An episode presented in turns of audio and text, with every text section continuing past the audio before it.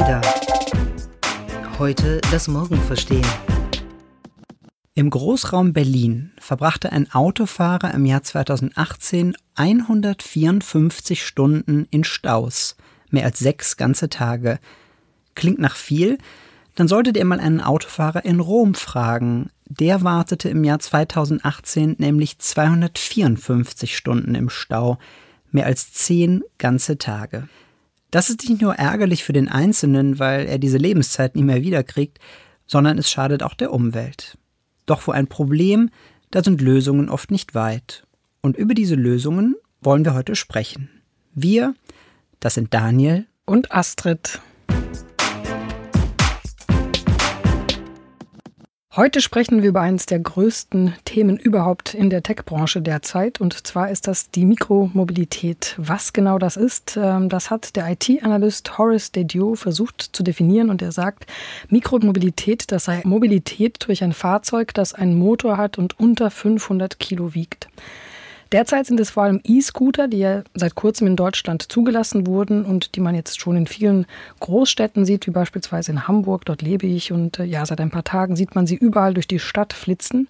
Das sind aber auch vielleicht Fahrräder und eines Tages eventuell auch Roboter, die uns beispielsweise das Essen ausliefern. Gründe für den Trend gibt es natürlich einige. Die Städte wachsen und zum Teil platzen sie auch schon aus allen Nähten. Schätzungen zufolge werden im Jahr 2050 in urbanen Regionen 2,5 Milliarden Menschen mehr leben, als das heute schon der Fall ist. Und das führt zu vollen Straßen, zu dreckigerer Luft. Und wenn alle mit dem Auto fahren, dann muss man sagen, am Ende ist das einfach nur ein ganz großer Quatsch. Denn ein Auto zu besitzen lohnt sich meistens in so großen Städten überhaupt nicht, denn es gibt eine andere Infrastruktur. Manchmal eben die öffentlich-rechtliche oder jetzt demnächst wächst die Mikromobilität mit immer mehr Anbietern von solchen Services. Die meisten Strecken, nämlich die mit einem Auto zurückgelegt werden, sind extrem kurz. Studien haben belegt, dass in den USA 60 Prozent aller Fahrten unter fünf Meilen betragen. Das heißt also ungefähr acht Kilometer und kürzer sind. Es ist also viel ökonomischer, mit einem anderen Fahrzeug zu fahren, als wir es meist heute tun mit einem Auto.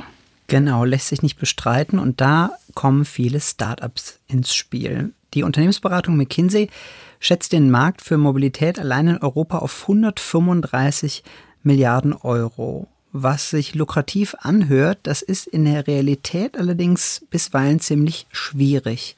Es gibt zwar immer mehr von diesen Ride-Sharing-Plattformen, Uber ist, glaube ich, ja das prominenteste, die haben aber bislang den Verkehr gar nicht so richtig reduziert, sondern im Gegenteil eher gesteigert. Und hinzu kommt, so richtig profitabel ist von diesen neuen Geschäftsmodellen noch keins. Und außerdem, gerade die Elektroscooter haben mit hohen Ausfallkosten zu kämpfen, wenn das Gerät kaputt geht. Das Geschäft ist sehr wetterabhängig und teilweise wird auch vor der Gefahr bei den Fahrten gewarnt. Deswegen fragen wir uns natürlich heute schon, wie diese Revolution wohl morgen ausgehen wird. Und darüber wollen wir mit einem Experten gleich sprechen. Und zwar wird das heute Gunnar Froh sein. Gunnar Froh ist der CEO von Wunder Mobility, einem Startup aus Hamburg. Und Gunnar ist sowas wie ein Urgestein der deutschen Startup-Szene. Er war mal der erste deutsche Geschäftsführer, den Airbnb hierzulande hatte. Und heute, heute will er das Betriebssystem des Verkehrs von morgen mit Wunder Mobility eben aufbauen. Hallo Gunnar, herzlich willkommen bei ADA, bei unserem Podcast. Hallo. Gunnar, sag mal, was genau macht Wunder Mobility? Kannst du das vielleicht in ein, zwei kurzen Sätzen schnell unseren Hörerinnen und Hörern erklären? Ja, wir sind eine Softwarefirma aus Hamburg und wir ähm, bauen Technologie für neue Mobilitätsdienste. Also eine B2B, also B2G-Firma. Unsere Technologie wird lizenziert von Städten und von Unternehmen, ähm, die neue Mobilitätsdienste launchen wollen oder skalieren oder optimieren wollen. Wenn ich das richtig verstanden habe, setzt ihr auf Carpooling, auf Shuttles, auf E-Scooter, im Prinzip so ein bisschen auf alles, weil ihr euch nicht so richtig entscheiden könnt, welches Fortbewegungsmittel sich am Ende durchsetzen wird? Hatten jetzt eine Zeit lang drei ähm, Produkte im Markt und es kommen die nächsten Monate einige hinzu, die jetzt äh, entwickelt wurden und auch schon vermarktet sind, aber noch nicht ähm, alle öffentlich sind. Und ähm, wo wir uns hinbewegen, wird eigentlich sein, dass man nicht sagt, okay, ich kann mir die Liste der Produkte merken, die äh, Wunder Mobility baut, sondern wenn es um Technologie für Mobilität geht, dann ist es wahrscheinlich, dass wir dafür eine technische Lösung haben. Dieser Markt ist sehr schnell ähm, wachsend und wir ähm, erkennen Synergien zwischen Produkten, sowohl in der Kundenseite. Ähm, das ist im letzten Jahr häufig der Fall gewesen, dass uns dann jemand gefragt hat, ähm, okay, dieses Produkt launchen wir erst später, ähm, habt ihr dieses auch oder könnt ihr die beiden miteinander verknüpfen? Beziehungsweise wir wollen unseren ähm, Bürgern oder unseren Kunden dann nicht ähm, ein weiteres Produkt, bei dem sie sich anmelden äh, müssen, geben, ähm, sondern idealerweise das vom gleichen ähm, Hersteller beziehen.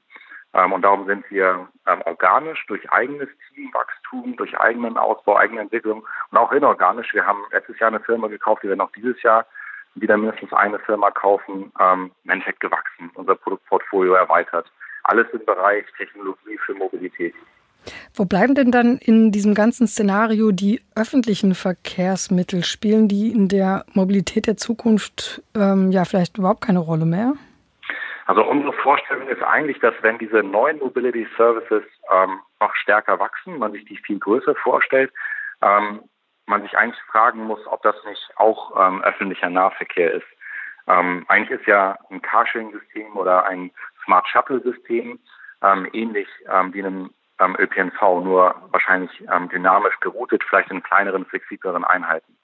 Und wenn man sich das überlegt, dann kann man sich fragen, wie ÖPNV im Einzelnen betrieben werden soll. Das würde dann jede Stadt oder jedes Land für sich alleine entscheiden. Aber in Deutschland ist im Augenblick, glaube ich, ähm, eher der Konsens, dass ähm, öffentlicher Nahverkehr halt von der öffentlichen Hand betrieben werden soll, vielleicht sogar ausgebaut werden soll, vielleicht sogar noch stärker ähm, gefördert werden soll. Und das bedeutet, dass für uns auch ähm, die, ähm, ähm, die öffentlichen Anbieter eine zunehmend wichtige Zielgruppe sind. Wir haben schon heute ungefähr ein Dutzend ähm, Stadtwerke und Energieversorger in Deutschland als Kunden ähm, und ähm, ähm, launchen auch demnächst ein Produkt in den nächsten Wochen, ähm, was dann im Endeffekt sich direkt an Städte wendet, mit dem Städte ähm, Transparenz in die Mobility Services in ihrer Stadt bekommen können. Und da wird eine deutsche Großstadt sozusagen der erste Kunde dann dafür sein, die dann diese Technologie nutzen. Dann sind wir gespannt, welche Stadt das sein wird. Stichwort Städte. Wenn man über dieses Thema spricht, Mobilität der Zukunft, dann ist man ganz schnell bei privaten Unternehmen wie Uber, wie Lyft oder wie VW, die jetzt mit Moja in Hamburg gestartet sind, also private Unternehmen. Warum sind die Städte selber da nicht selber drauf gekommen? Ich denke, das ist jetzt eine frühe Phase ähm, der Mobilitätswende, wenn man so will, ähm, in der ähm, eher aus privater Initiative verschiedene Produkte ähm, mit verschiedenen Produkten experimentiert wird. Und ähm, dass es schon wahrscheinlich ist, dass in späteren Phasen ähm, auch ähm, öffentliche äh, Anbieter äh, mit solchen Produkten auf den Markt gehen werden sozusagen. Ähm, also was heute ähm, als Smart Shuttle ähm, vielleicht daherfährt oder ähm, als ein Leihroller angeboten wird, ähm, dass das ähm, wahrscheinlich in den kommenden Jahren auch von Städten, also deren ÖPNV-Betreibern selber direkt angeboten wird. Jetzt ist ja beispielsweise in den USA die ganze Bewegung ja schon viel weiter vorweggerollt. Ähm, dort gibt es beispielsweise aber Städte wie Los Angeles, die ähm, verlangen ja von den Anbietern, dass sie in Echtzeit unter anderem übermitteln müssen, welche Routen mit ihren Rollern gefahren werden, wo sie abgestellt werden und wo beispielsweise auch ähm, oder wie, wie der Batteriestand gerade aussieht. In Deutschland haben wir die Tretrollerverordnung des Bundesverkehrsministeriums. Da kommt sowas überhaupt nicht drin vor. Ähm, wurde da wieder eine Chance verpasst? Kriegt man da nochmal die Kurve? Wie glaubst du, wird sich das in Deutschland entwickeln?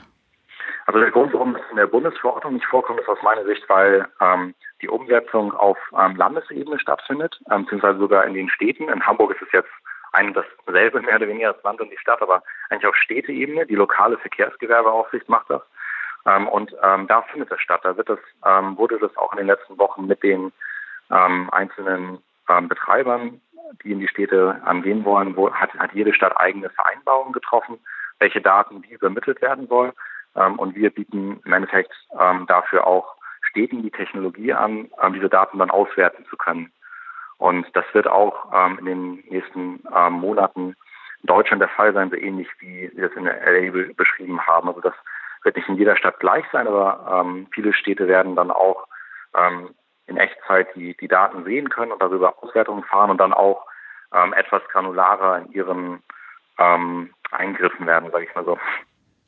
Stichwort Tretrollerverordnung. Das ist ja ein Wort, was es so eigentlich nur in Deutschland geben kann. Wenn du mit Leuten aus dem Ausland sprichst, wahrscheinlich schwierig zu übersetzen. Ist dieses ganze Thema ein Beispiel dafür, wie wir uns mit der Regulierung in Deutschland selber im Weg stehen?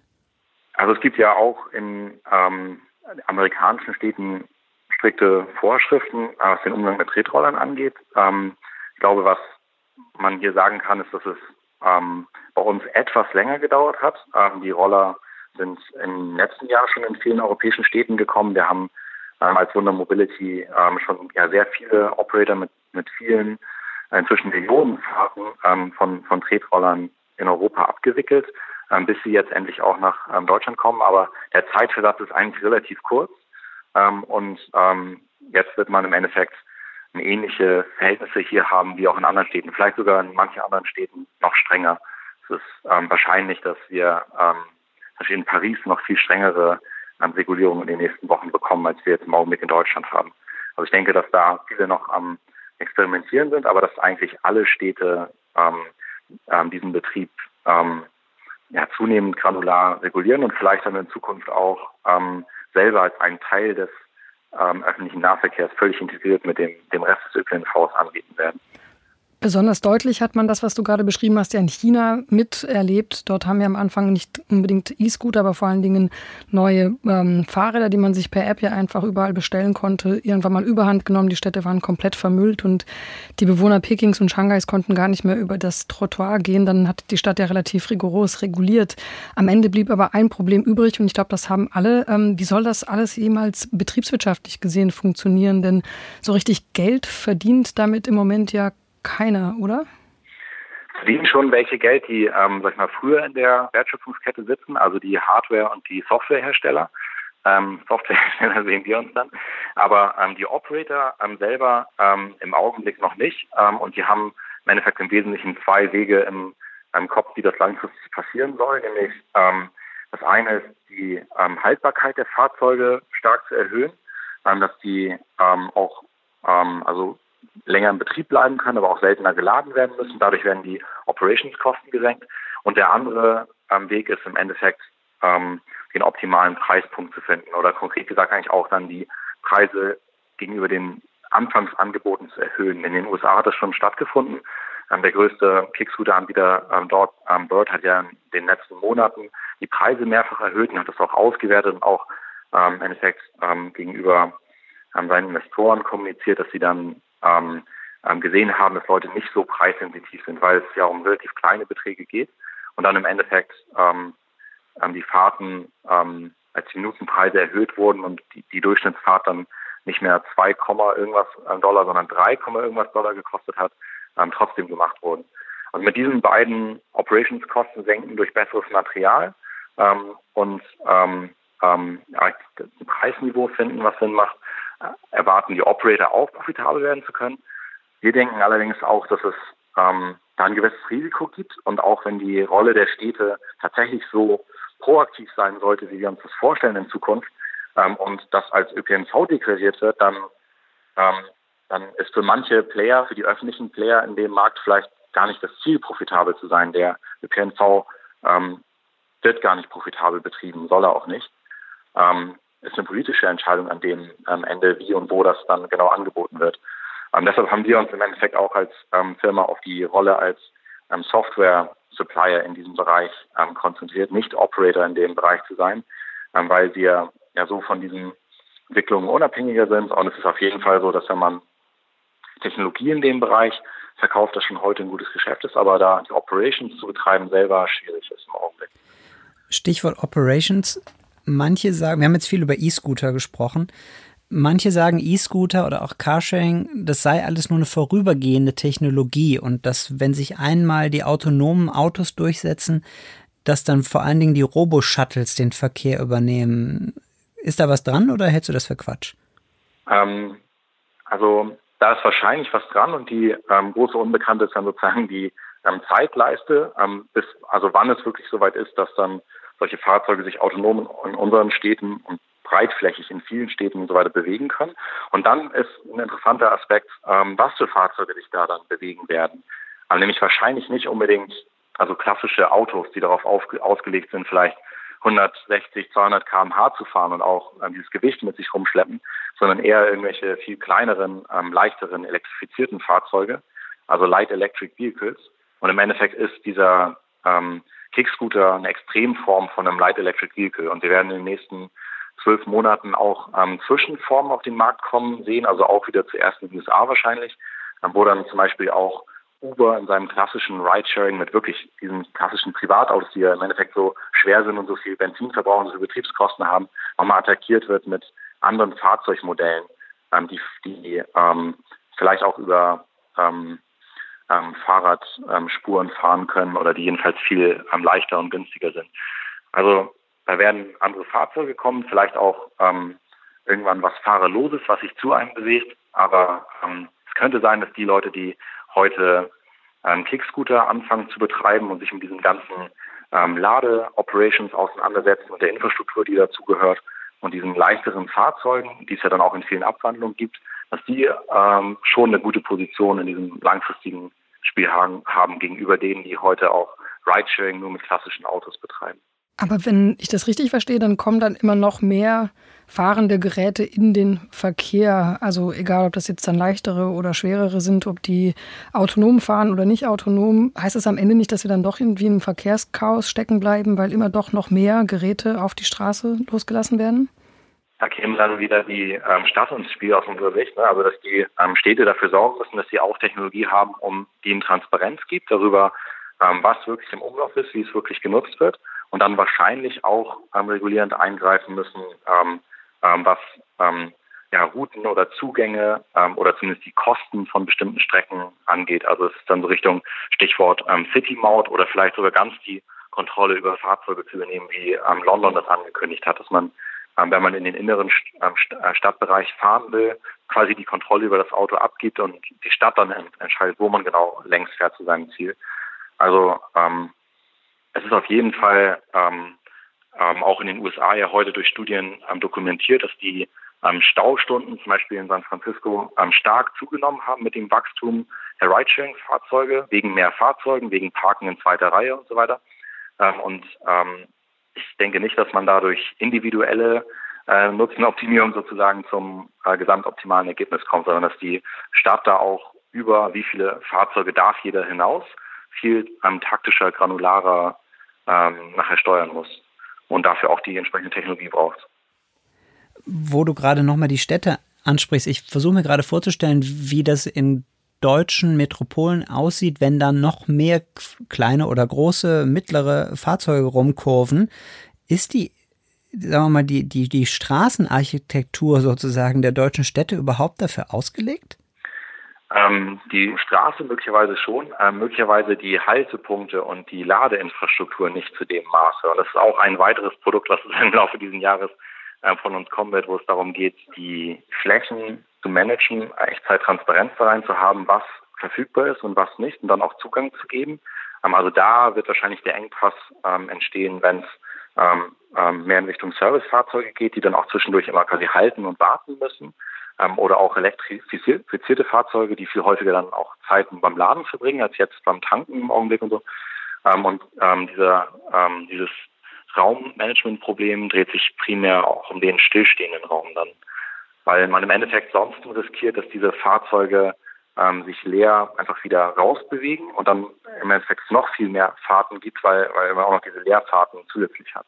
Also ein bisschen diese individu ähm, vielleicht attraktive Vorstellung, dass man sagt, wir haben ein autonomes Auto in der Familie und dann bringt es mich erst zur Arbeit und danach fährt es wieder zurück und bringt Kinder zur Schule und so weiter und fährt immer hin und her, aber natürlich die Hälfte der Fahrten immer leer. Ähm, und das geht im Endeffekt gar nicht. Darum ähm, äh, müssen die Fahrzeuge ähm, möglichst vor Ort auf den nächsten Auftrag warten und auch relativ viel Zeit im Laden verbringen. Und da gibt es, da wird es ähm, Grenzen geben, was diese äh, zentrumsnahen Flächen dafür angeht. Und da wird auch Optimierung im Bereich dieser, ähm, dieses Real Estates ähm, stattfinden sozusagen. Das heißt, ähm, wenn wir jetzt beispielsweise uns Hamburg vornehmen, da war ja lange Zeit, was neue Mobilität anbelangt, eigentlich gar nichts los. Uber wurde relativ schnell dort in der Stadt ja auch verboten. Inzwischen ist das ja schon eine Art Experimentierlabor geworden für ähm, Hersteller neuer Mobilität. Ihr seid dort. VW ähm, probiert es mit Moja dort aus. Wir haben jetzt auch die E-Scooter. Ähm, wie wird denn das Stadtbild deiner Meinung nach so in zehn Jahren ausschauen? Was wird da anders sein und was ist dann vielleicht das beliebteste Fortbewegungsmittel für eine Stadt wie Hamburg? Das ist ja wirklich ein super spannendes Thema und das wird auch, ähm, glaube ich, ein ganzes Stück weit ein politisches Thema sein. Es kann ganz unterschiedlich aussehen, wie es dann in der Stadt hier aussieht. Es kann wirklich absolut viel, viel mehr Verkehr geben. Und die andere Alternative hat zum Beispiel einen ganz anderen Modussplit zur Folge, dass man vielleicht sagt, man will den, den Fahrradanteil ganz stark hochtreiben ähm, und ähm, Privatfahrzeuge aus bestimmten Gegenden vielleicht verbannen und dann geteilte Fahrzeuge zulassen und so weiter, die aber elektrifiziert sein müssen und so weiter. Ich glaube, da sind viele Wege möglich und am Ende auch eine politische Frage, welches sein soll. In Hamburg konkret, wenn das Beispiel angesprochen wird, aber ich findet gerade sehr viel Experimentieren und positive statt, auch im Hinblick auf diese Konferenz, wo Hamburg Gastgeber sein wird in zwei Jahren, ITS 2021, werden Städte ähm, weltweit ähm, herkommen und da, da sollen viele Showcases entstehen bis dahin. Man will zeigen, was geht. In Hamburg gibt es nächstes Jahr Bürgerschaftswahlen und äh, da sind auch die großen Parteien so dabei, dass sie jetzt quasi Umfragen machen und ähm, überlegen, ob Mobilität ein Wahlkampfthema sein soll. Ja, und ich denke, da ist sehr viel Positives möglich. Also eine viel ruhigere ähm, Stadt, die viel mehr Platz ähm, im Endeffekt zurückgewonnen hat, bei gleichzeitig höherem Service-Level, wenn man so will, bis auch hin zu einer sehr verstopften ähm, Stadt. Das ist vieles möglich und ähm, eine politische Willensfrage. Und die müsste anfangen mit einer längerfristigen Strategie, wo man sagt, zum Beispiel dieser Modus-Split, wie soll der aussehen? Welche Fahrzeugträger wollen wir und in welchen ähm, Stadtteilen ähm, brauchen wir welche Verfügbarkeiten auch? Stichwort Willensfrage und letzte Frage an dich. Mit welchem Fahrzeug bewegst du dich denn durch die Stadt? Ist immer eine Mischung. Ich habe, äh, wir haben ein eigenes Auto in der Familie. Ähm, ich habe zwei kleine Kinder und ähm, das wird also geteilt. Einen Tag die Woche fahre ich mit, mit dem Auto zur Arbeit, wenn sich das dann anbietet von der Logistik her. Ähm, und ähm, Carsharing und ähm, Moja und Fahrrad sind die anderen Alternativen. Na, immerhin gehst du mit halbwegs gutem Beispiel voran. ja. Ähm, die Frage ist, was das gute Beispiel ist. Ich denke, dass es eine ganz hohe Komplexität hat von Angeboten, die es halt gibt, für jeden jeweils das ähm, ähm, Passende und dass es auch so bleiben wird. Es gibt nicht das eine Produkt oder die eine Fortbewegungsmittel, was dann perfekt funktioniert, sondern die gleiche Person wird im Laufe der Woche ganz viel Verschiedenes nutzen und die Stadt muss im Endeffekt einen Mix bearbeiten und nicht auf eine Lösung setzen. Gunnar, vielen, vielen Dank, dass du dabei gewesen bist. Ähm, ich habe einiges gelernt und ähm, das Wichtigste, was ich für mich, glaube ich, mit rausnehme, ist, dass dieser Kampf, den wir eigentlich schon vor fünf Jahren für entschieden gehalten haben, dass sich jetzt nur noch Uber und Co. durchsetzen und die Mobilität revolutionieren, dass der ja noch offensichtlich lange nicht ausgestanden ist. Dann bis zum nächsten Mal. Dankeschön. Vielen Dank. Tschüss. Tschüss.